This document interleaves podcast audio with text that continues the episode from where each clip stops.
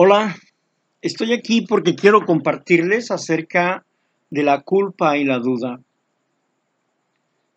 Veo que eh, hay una gran confusión en medio de la psicología y, las, y los dichos de diferentes personas en cuanto a la culpa y la duda. Muchos predicadores como psicólogos están de acuerdo de que la culpa es una situación perversa o maldita. Así también, eh, muchos están de acuerdo que la duda no es buena. ¿Qué es un enviado de Satanás? O cosas por el estilo. Bueno, yo soy creyente, pero quiero poner las cosas del diablo en el diablo y las cosas de Dios en Dios.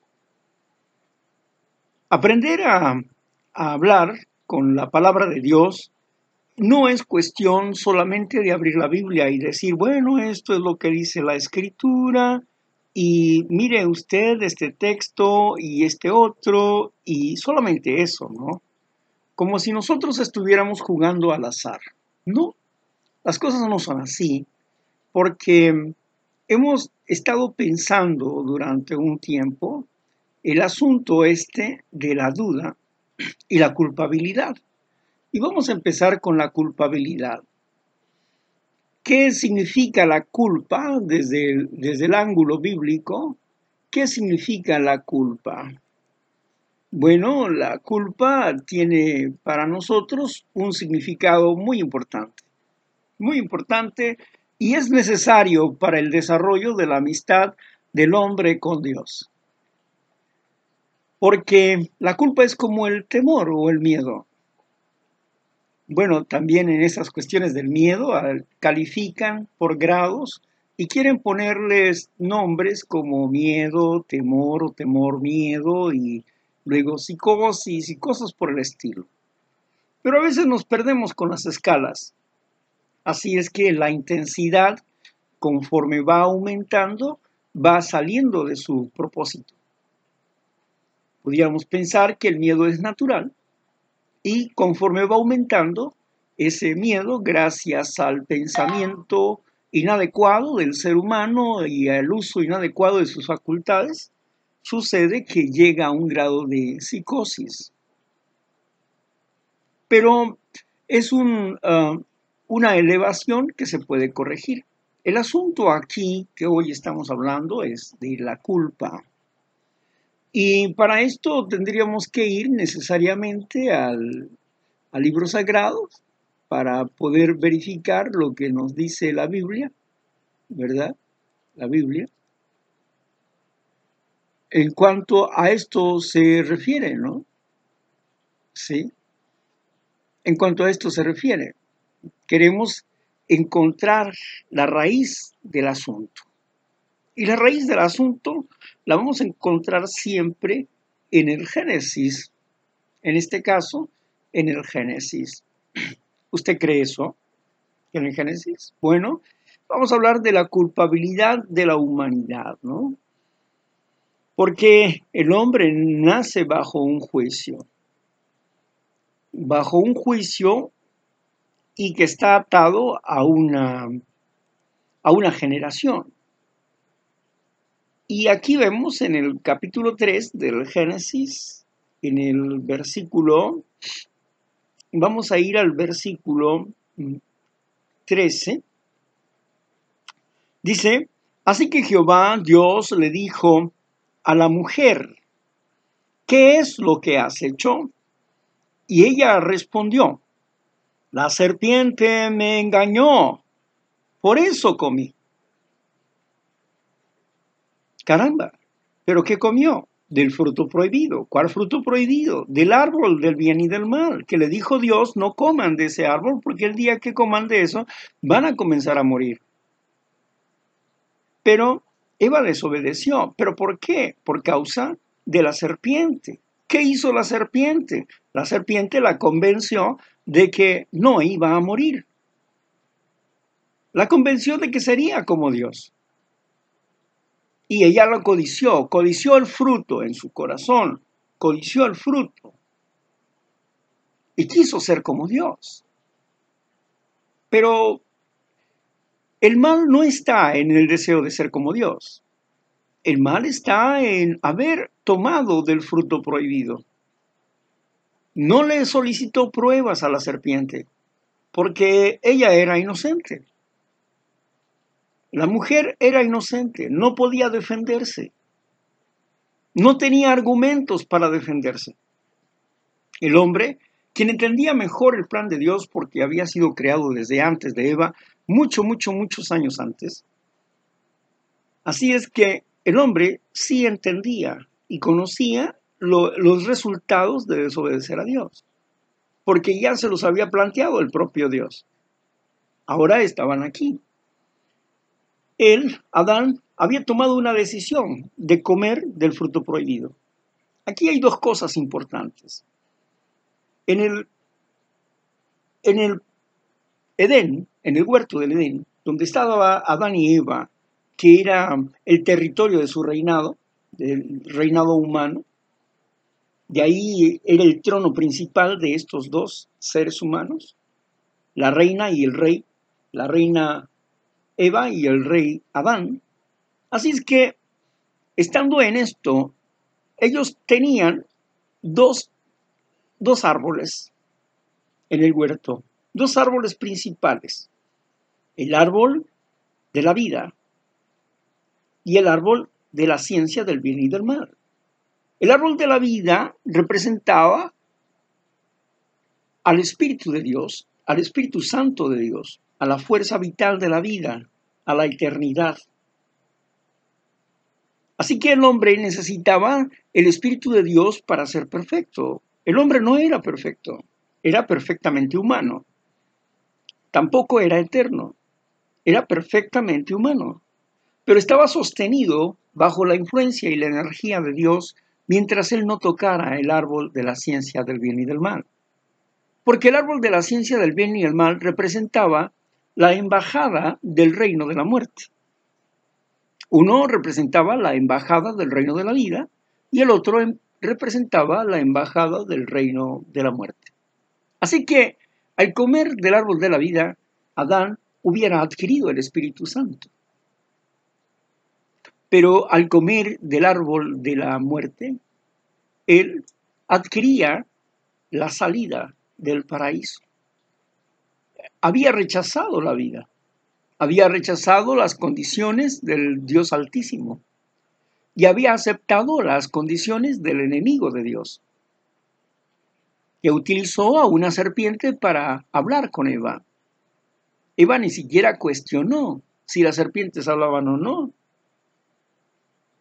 Lo cierto es que simple y sencillamente estaba confiada porque era un ser inocente.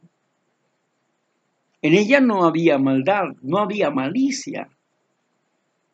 Pero con las palabras de la serpiente produjo un fruto internamente dentro de sus emociones y sentimientos, la codicia. Conocía a Dios, conocía su poder, su majestad. Su esposo le debió haber hablado mucho acerca de él. Durante años estuvo solo con él Así es que le admiraba profundamente y quería ser como Dios y la serpiente le estaba diciendo que al tomar de ese fruto, al ser como Dios, ya no iba a necesitar de Dios, que iba a ser un ser autárquico, es decir, que puede autoproveerse vida, que no necesitaba absolutamente ni del aire ni de nada, que iba a ser autártico, eterno y con vida propia, que no iba a estar sostenida su vida de otro ser, sino que iba a tener vida propia. Esta acción produjo en Eva la codicia. Ahora la mujer había comido y había dado de comer a su marido. Y estábamos aquí en el versículo donde nos habla acerca de que ¿quién te dijo que estabas desnudo? En el versículo 12. ¿Quién te dijo que estabas desnudo? ¿Has comido del árbol del que te prohibí comer? Fíjese usted lo que dice Adán. Vamos a retomarlo desde el versículo 10. Por fin, el hombre respondió, oí tu voz en el jardín, pero como estaba desnudo, tuve miedo y me escondí. ¿Se da cuenta de la inocencia del hombre? Esconderse detrás de los arbolitos del Dios Altísimo que todo lo ve. Pero Dios también, Él permite la privacidad. Permite la privacidad y les permite ser. Así es que en el 11 dice, a lo que Dios le preguntó, ¿quién te dijo que estabas desnudo? Hay dos cosas que descubrió. Uno, que estaba desnudo, que no tenía ropa, estaba desnudo. Y dos, sintió miedo. Sintió miedo porque estaba desnudo. ¿Quién le enseñó que estaba desnudo? ¿Comiste acaso del árbol que te dije que no comieras? ¿El árbol de la ciencia del bien y del mal? ¿Has comido del árbol que te prohibí comer? Y el hombre contestó, la mujer que me diste me dio de comer, me dio del fruto del árbol, y yo comí. En otras palabras, Eva me ofreció el fruto y yo comí yo decidí comer de él. Así que Jehová, Dios, le dijo a la mujer, ¿qué es lo que has hecho? Y ella respondió, la, la serpiente me engañó, por eso comí. Entonces Jehová Dios le dijo a la serpiente, por haber hecho esto, maldita seas entre todos los animales domésticos y todos los animales salvajes del campo. Te arrastrarás sobre el vientre y comerás polvo todos los días de tu vida. Y haré que haya enemistad. Bueno, hasta aquí. Aquí sucede un asunto, está un juicio y Dios está haciendo una sentencia. El hombre, es, es necesario que el hombre salga del lugar donde está. ¿Por qué? ¿Por qué? Dios le dijo al hombre, como le has hecho caso a la voz de tu mujer, y comiste del árbol que te, que te ordené, no comas, no comas de él. El suelo está maldito por tu culpa. ¿Se da cuenta? El suelo, la tierra, está maldita por tu culpa. Estamos hablando de la culpa. ¿Qué es la culpa? Es la responsabilidad de un delito. Adán había cometido un delito y era responsable de ese delito. Y por causa de esa responsabilidad se le está diciendo lo que hizo. La tierra fue maldita porque empezó a morir la tierra. Y la tierra empezó a dar cardos cambió su genética, se revolucionó completamente. Como le hiciste caso a la voz de tu mujer y comiste del árbol que te ordené, no debes comer de él. El suelo está maldito por tu culpa y te costará muchísimo trabajo sacar alimento de él. Todos los días de tu vida te costará mucho, mucho, mucho trabajo sacar alimento de él. O sea, la tierra daba por sí mismo el alimento, pero por cuanto has comido de ese árbol,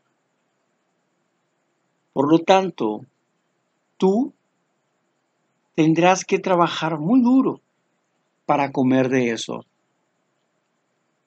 Porque Jehová Dios le había dicho, pero no debes de comer del árbol del conocimiento de lo bueno y lo malo, porque el día en que comas de él comenzarás a morir.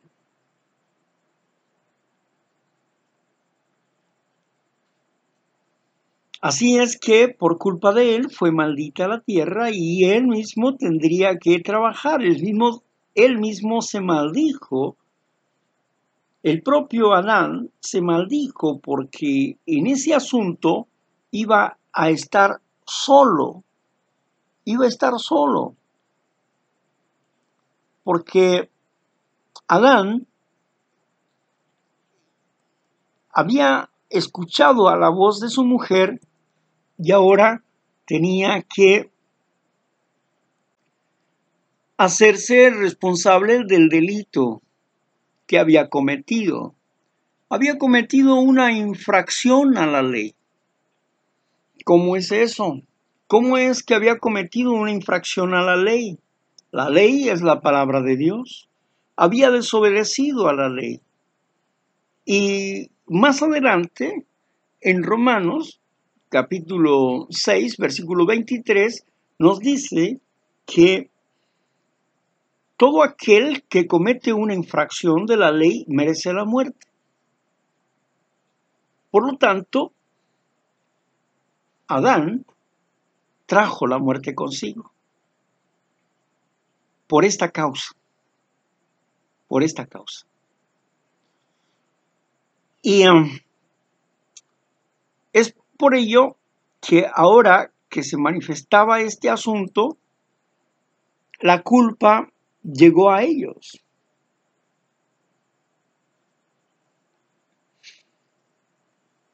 Así que estamos observando cómo esa carga de culpa comienza con la desobediencia. Y la carga de culpa es un fuerte dolor de separación. Es un fuerte dolor de separación. Con esa carga de culpa, el hombre al no comprender que tiene que liberarse o cómo va a liberarse de esa carga de culpa, el hombre se produce un fastidio en su vida, un fastidio emocional. Y por muchos años reinó la muerte, reinó la ignorancia acerca de cómo liberarse de la culpa.